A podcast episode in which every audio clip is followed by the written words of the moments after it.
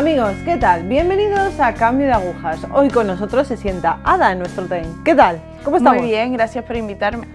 Bueno, vamos a empezar un poco para variar en este programa. Vamos a empezar por el principio. ¿Ada nació en una familia católica? Bueno, eh, me presento un poco, me llamo Ada, tengo 22 años y acabo de terminar de estudiar eh, filología inglesa. Y bueno, pues nací en una familia que no es practicante y entonces decidieron que, que a mi hermano y a mí no nos iban a bautizar. Y pues la verdad es que crecí sin conocer nada de Dios. Fue muy curioso porque normalmente a veces pues por, por la cultura o por algún familiar o algún allegado pues conocemos algunas cosas ¿no? de Jesús o de la iglesia, pero yo fue como si viviese en una burbuja que no conocía absolutamente nada durante mi crecimiento. ¿Cómo fue tu educación? ¿Dónde te educaste? ¿En qué tipo de colegio te educaste, por ejemplo? En, en un colegio normal, público, de, de, donde vivo. Y la verdad que en mi entorno, mis amigos, no, no había nadie que fuese practicante. Vale, ¿dónde vives? en Gran Canaria. Vale. y pues eso, normal, una, bueno, una vida normal sin Dios. Bueno, bueno, vamos a ir avanzando. ¿Cómo es la adolescencia de Ada? Esa etapa difícil, donde las hormonas se vuelven locas.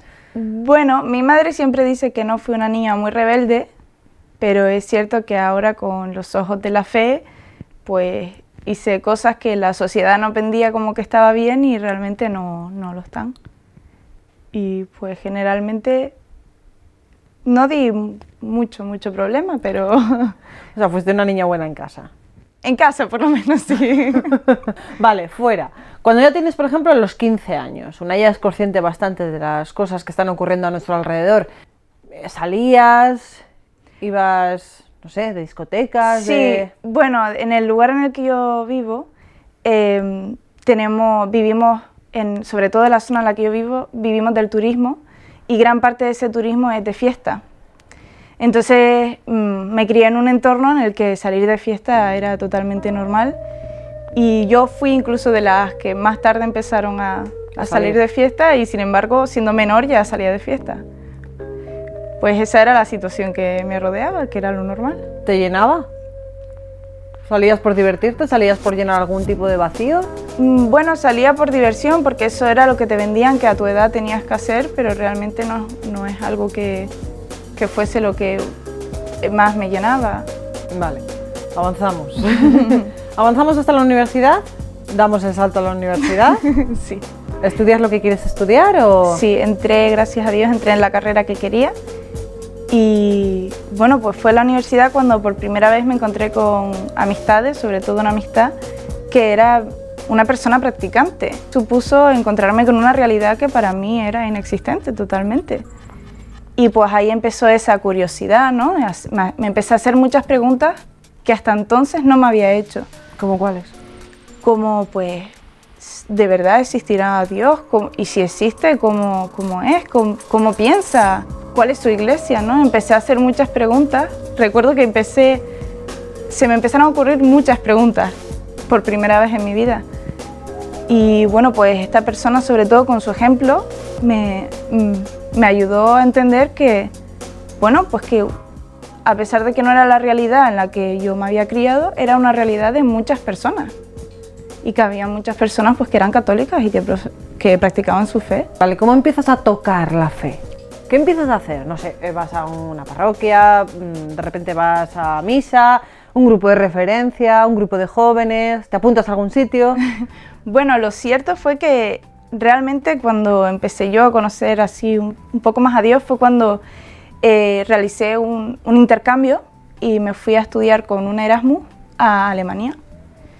Y bueno, yo me fui con lo opuesto, con mi maleta, y llegué al país sin tener ninguna vivienda.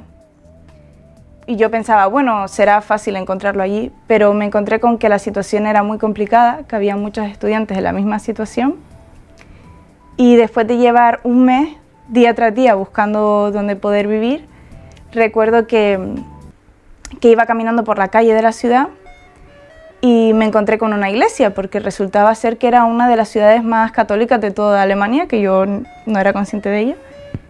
Y bueno, yo entré a la iglesia, me acuerdo que me acerqué al sagrario porque me habían explicado un poco lo que era, pero no tenía mucho conocimiento. Y me acuerdo que me planté allí y le dije, yo no sé si Dios existe o no, pero si existe, desde luego, yo nunca le he pedido nada y le voy a pedir que me dé una casa. Eso fue un día sobre las 6 de la tarde y al día siguiente a las 8 de la mañana tenía una casa. Después de, de un mes, día tras día, haciendo lo imposible y no encontraba. Y de hecho fue de una manera muy especial porque fue que una persona responsable de un departamento que se encarga de dar casa se acercó a mí, lo cual era bastante extraño, y me dijo, si tú querías una casa y yo tengo una casa para ti. Entonces ese fue como mi primer encuentro con, con el Señor. ¿Cómo era esa casa? ¿Qué tenía de especial? Bueno, en sí mm, no tenía tanto de especial la casa, sino fue que a partir de ahí empecé, bueno, a todo esto yo pensaba que podía ser mera casualidad, ¿no? Siempre está uno ahí, el yo, pero el Señor me fue como poniendo a lo largo de todos esos meses pequeñas señales que me demostraban que Él estaba ahí. Señales muy pequeñas, ¿no? Que incluso si los tendría que explicar, pues a lo mejor no lo entenderían, sino que eran muy personales. Pero sí es cierto que pasé un año muy difícil y era como que si algo dentro de mí me empujase a ir al sagrario. Y empecé yendo cinco minutos, diez minutos, hasta que pues igual pasaba más de media hora. Y yo me sentaba allí casi sin saber rezar de manera arreglada, pero yo me sentaba y, y era la única manera en la que yo me podía consolar, la única manera en que me sentía pues con, con tranquilidad dentro de mí. ¿No encontraste a nadie a quien contarle estas cosas? Bueno, mm, ese mismo año empecé a conocer personas que yo siempre digo que el Señor me las iba poniendo, que resultaba que también eran creyentes y eran practicantes, lo cual me sorprendía mucho porque había pasado de conocer a muy pocas personas a de repente era como, wow, es una realidad que está extendida, ¿no? Que mucha gente que practica su fe. Y, bueno, ese año pasaron muchas pequeñas cosas pero que yo seguía pensando que bueno, que estaba, que yo podía seguir creyendo, pero hasta ahí no tenía que, entrar a la iglesia ni nada por el estilo. Vale, ¿vuelves a España? Eh, vuelvo a España, pero antes pasé por la jornada, jornada Mundial del Papa en, en, Polonia. Y la verdad que fue un regalo tremendo porque también yo en principio no iba a ir, pero fue un regalo de Dios que una, una empresa de, peregrinos, me invitó a ir con todos los costes pagados y entonces pues simplemente por vivir la experiencia fui, ¿no? ¿Quién iba a desaprovechar esa oportunidad? Y en la Jornada Mundial del Papa pues fue una experiencia que me hizo descubrir que la iglesia estaba viva y que había mucha gente, muchos jóvenes que practicaban su fe de, por todo el mundo, que era algo que siempre a mí como que me costaba entender ¿no? si habrían católicos por todo el mundo o no. Y bueno, después sí volví a España y empecé a ir ah, con un grupo de oración en el que me fui acercando más a Jesús y a nuestra Madre. ¿Y a partir de ahí? Y a partir de ahí, pues eh, se me presentó una cruz muy grande y yo me, me, daba cuenta que, bueno, pues que Dios me pedía que agarrase mi cruz y le siguiese o, o le dice la espalda. Y un poco sin saber, agarré mi cruz y me dio un montón de bendiciones, un montón de luces durante todo ese año. Y fui acercándome mucho más al Señor.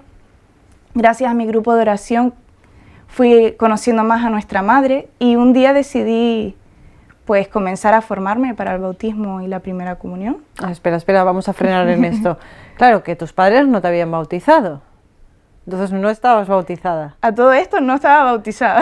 Vale, vale. ¿Y en esa formación qué descubre? Pues comencé la formación un poco por curiosidad, ¿no? Porque ahora que bueno, que sí que creía en Dios, quería ver pues cómo era la doctrina, ¿no? Y me acuerdo que me prometí a mí misma que si encontraba algo del magisterio de la Iglesia Católica que no me gustase, lo dejabas. Que lo iba a dejar sobre la marcha. Pero fue como que el Espíritu Santo me fue iluminando en, cada, en cada paso y era como que todo lo que aprendía como que para mí tenía sentido, le daba el sentido realmente a, la vida, ¿no? Y gracias a eso pues seguí adelante con mi formación durante bastantes meses, hasta que ya más adelante, con, conociendo más a, la, a la, nuestra madre, ¿no?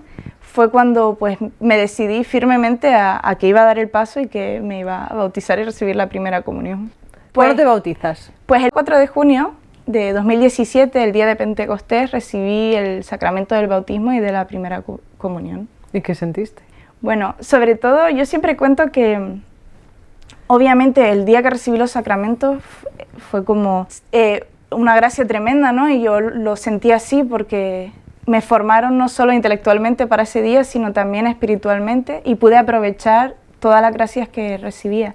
Pero sobre todo a mí me gusta mencionar el tiempo anterior a ese día, porque mm, mientras me iba preparando, era como que el Señor me iba regalando más gracias todavía y me, me regalaba e, el sentir esa presencia viva de Él en, en la Eucaristía. Me acuerdo que pocos días antes de, del bautismo y de la primera comunión iba a misa y ya era como una frustración no poder comulgar, ¿no? Decir, yo también quiero recibir al Señor porque tengo tanta certeza de que Él está ahí y fue un regalo tremendo, la verdad. ¿Y tu familia? Bueno, pues mi familia tengo suerte de que me ha apoyado, a pesar de que no comparten algunas creencias, me ha, apoyado en este proceso y, y, bueno, yo intento dar ejemplo. Bien, bueno, oye, queda mucho camino por evangelizar. Bien, primero empezar por el hogar y luego ya veremos. Tus amigos, la gente cercana, la gente que te conocía desde antes, que te conoce ahora, ¿qué cambios ve nada? Bueno, todos se sorprenden, ¿no? Porque era como la última persona que ellos esperaban que se pudiese convertir. pues, pues les sorprende mucho. Eh, es cierto que ahora como que por momentos siento que tienen esa curiosidad, ¿no? Porque como decía, en mi entorno no había nadie que fuese practicante y ahora pues hay una persona, ¿no? Y parece que gracias a eso a veces se acercan y preguntan, a pesar de que... bueno, de que sean un poco escépticos. Pero pues por lo menos sembra la, semilla de la curiosidad. ¿no? Ya es algo. Vale, joven de 22 años, que ahora has abrazado la fe. Pero tú piensas en estos jóvenes que dicen haber abrazado la fe, pero que no se dan cuenta de que son realmente católicos. ¿Qué cosas ves tú en la juventud de ahora? Católicos o no, pero bueno, católicos, o sea, por tradición, por lo que sea, ¿Qué cosas ves tú en los jóvenes que, no, que no encajan ahí en ese puzzle? Bueno, pues algo que, porque cuando yo comencé a tener fe es como que me empecé a replantear todo mi mundo, ¿no? Y mi estilo de vida. Y recuerdo que mientras fui eh, investigando más y formándome más, me di cuenta de que yo llevaba una vida que estaba bien con los ojos de la sociedad, ¿no? Pero ahora me tenía que plantear que si realmente lo que la sociedad nos vende como bien es lo que Dios quiere. Y realmente eso para mí fue una batalla muy grande porque todo lo que yo pensaba que era normal o que estaba bien incluso, pues resulta que muchas cosas no lo estaban. Y entonces animaría a todos, todos los jóvenes que se replanteasen realmente si, si viven mm, de cara a la sociedad y lo, lo que la sociedad nos vende o, o a los ojos de Dios, ¿no? Pero sobre todo lo importante es que se, tienen que dar cuenta muchas, muchos jóvenes de que la sociedad nos intenta vender un estilo de vida, que fue algo también que a mí me impactó mucho, ¿no? Porque yo no me podía imaginar pues que nos estuviesen intentando hacer a todos iguales de una manera que no era la que Dios quería. ¿Cómo crees que la sociedad te manipulaba? ¿O cómo crees que manipula ahora mismo a, la juventud de ahora, la que tú ves? Pues por ejemplo yo veo en, los jóvenes de hoy en día, ¿no? Pues que nos intentan un poco, que quieren que seamos perezosos, que no, que a la sociedad no le interesa que tengamos la curiosidad de, investigar y de tener nuestros propios principios, que realmente hoy en, día que un, joven mantenga esos principios basados en la fe y en Dios es, muy, es ir a contracorriente realmente. Entonces invitaría a todos los jóvenes que se atreviesen y que que, Jesús no se va que si le abres la puerta va a entrar y los va a acompañar y les va a hacer descubrir pues realmente una verdad que les va a llenar completamente y no las pequeñas cosas y en los los hábitos que quiere la sociedad que, cojamos, como estar siempre pendientes de, los demás, de, los teléfonos móviles, de, las modas. ¿Qué es para ti la Eucaristía? Bueno, pues para mí la Eucaristía es un, regalo tremendo que nos ha hecho Dios a todos y personalmente yo lo siento mucho porque gracias a esa fe profunda en, su en la presencia de Dios en la Eucaristía, es como yo realmente me he agarrado ¿no? a Él. Y recuerdo que cada vez que había cosas que yo no entendía, momentos en los que estaba formándome, en los que a lo mejor no entendía bien pues cómo era Dios y cómo era la doctrina, eh, siempre me, me, escabullía y me, me iba al sagrario y ahí fue como realmente encontraba ese consuelo y esas respuestas a lo que yo buscaba. Pero claro, si, si la gente no conoce la gracia real, que es Jesús sacramentado, si no se dan cuenta que es la fuente de la vida, que tenemos que acudir a ella, pues no, no tienen de dónde recibir. La Virgen María, ¿quién es para ti? Bueno, la Virgen María es mi madre, mi madre del cielo, ¿no? Y mm, para mí descubrirla ha sido descubrir esa, esa madre que está siempre preocupada de todos sus hijos y que nos acompaña siempre y que quiere que, lleguemos a Jesús y al cielo, pero hasta lo más alto, que no, no, que no nos abandona jamás. ¿Nos quieres contar algo de tu ahora? ¿Qué vas a hacer? ¿Qué haces? Bueno, pues ahora, eh, en principio, si Dios quiere, tengo que seguir formándome y pues prepararme para recibir la, el sacramento de la confirmación que, bueno, me queda un largo proceso, pero de verdad que lo estoy deseando porque cuanto más uno investiga y descubre a Dios y el magisterio de la iglesia, es un camino de verdad que impresionante y desde luego seguir investigando los caminos del Señor ¿no? y el magisterio de la Iglesia es un camino realmente emocionante y invito a todos los que no se han, no se han atrevido a profundizar que profundicen porque no van a salir eh, igual que antes. ¿El día de tu bautismo tomaste conciencia de algo? Bueno, el día de mi bautismo, gracias a Dios, pues no solo intelectualmente conocía lo que iba a pasar, ¿no? Sino espiritualmente Em, era consciente de todo lo que estaba recibiendo y precisamente por sentirme hija de Dios, ya en todas las de la ley, en todas las condiciones, me acuerdo que me hizo pensar que, bueno, que ahora ya no podría seguir viviendo como, como alguien que no, no se considera hijo de Dios, ¿no? Como alguien que no es bautizado, sino que tenía que cambiar mi vida y a partir de entonces vivir como, pues... Como un cristiano. Como un cristiano, O sea, no siendo hipócrita, no diciendo, sí, sí, me he bautizado, he tomado la comunión, sí, sí, voy a misa, pero el ejemplo, la evangelización, ya tenía que ser de manera consciente. Exacto, sí. ¿Cómo lo haces? bueno, eh, sobre todo lo primero es seguir creciendo en la fe, ¿no? Porque para poder dar a otros, primero uno tiene que recibir también esa luz y ser muy constante, ir a, yendo a misa, eh, sobre todo buscar a Dios, a Jesús sacramentado, a pasar ratos con Él, ¿no? Porque si es nuestro amigo tenemos que, hablar con Él. Y pues yo creo que una vez que, recibes esas gracias diariamente o todas las veces que puedas, siempre que, reces el rosario a la Virgen, pues ya tienes las armas necesarias que todo joven necesita para salir al mundo y, batallar todo lo, que haga falta. Eso es, batallar. Aquí ponernos modo arcángeles. sí. sí, sí, porque si no, mal vamos. Ada, muchísimas gracias por estar hoy aquí con nosotros. Muchas gracias por invitarme. Gracias. Amigos, pues aquí os dejamos con Ada. Sed un poco también arcángeles, batallar, batallar contra esa hipocresía, sobre todo, que hay del católico entrecomillado. Y nada, aquí quedamos. Tened fe. Gracias. Gracias.